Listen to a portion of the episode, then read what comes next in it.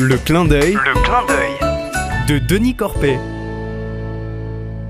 Bonjour mes amis. Au milieu d'un tourbillon de serveurs sans uniforme, je suis assis à une petite table en bois.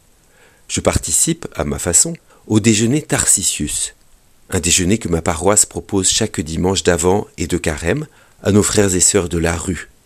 L'idée est de cuisiner chez soi un très bon repas pour dix personnes et de le servir à nos invités dans la salle paroissiale en prenant le temps de parler avec eux. Depuis dix ans qu'on le fait, je trouve ça chaque année plus fatigant de tout préparer et apporter, bien chaud et à temps. Dimanche dernier, après trois allers-retours chez moi, je pose mon hachis parmentier fumant dans la cuisine paroissiale et je me pose épuisé à côté du dernier arrivé. Plus de place aux grandes tables, on lui a installé une mini-table entre la cuisine et la salle, un passage où les paroissiens serviteurs se croisent en un balai de plats et de bouteilles. Mon compagnon est assez jeune, bien habillé, il a un masque bleu autour du cou et il met sa main devant la bouche quand il parle. Un sourire, on échange nos prénoms et on commence à manger.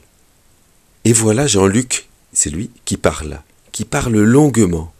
Il me dit qu'il est hébergé par son voisin, lequel a bien des soucis, après une enfance martyre et une vie de misère, et que ce voisin rêve d'habiter dans l'Aude ou les Péaux, et que près de la mer, sûrement il boirait moins, et que lui, Jean-Luc, l'a aidé à remplir une demande pour un HLM par là-bas. Mais pas de réponse, c'est long. J'interroge Jean-Luc sur lui-même. Il parle un peu de ses soucis de santé, qu'il laisse courir, et de ses peurs, comme la pollution de l'air. Mais il revient vite aux autres. Oui, son désir, c'est le bonheur de ses compagnons de galère. Il aimerait vraiment que ceux qu'il rencontre s'en sortent de leur vie d'errance et de pauvreté. Et moi, je suis émerveillé. Émerveillé qu'un homme si pauvre pense d'abord aux autres, qu'il se soucie de leurs soucis avant les siens. Il me dit d'ailleurs Faut pas s'oublier, hein? Faut pas s'oublier. Mais je vois bien qu'il s'oublie, lui, et qu'il aide les autres avant de s'aider lui-même. Le temps du repas file. On a fini le dessert, il faut sortir pour le café, car les jeunes vont ranger et nettoyer la salle. Une fois dehors, Jean-Luc retrouve des copains et je suis pris par des invités connus l'an dernier. De retour chez moi, je pense que je n'ai rien fait pendant ce repas.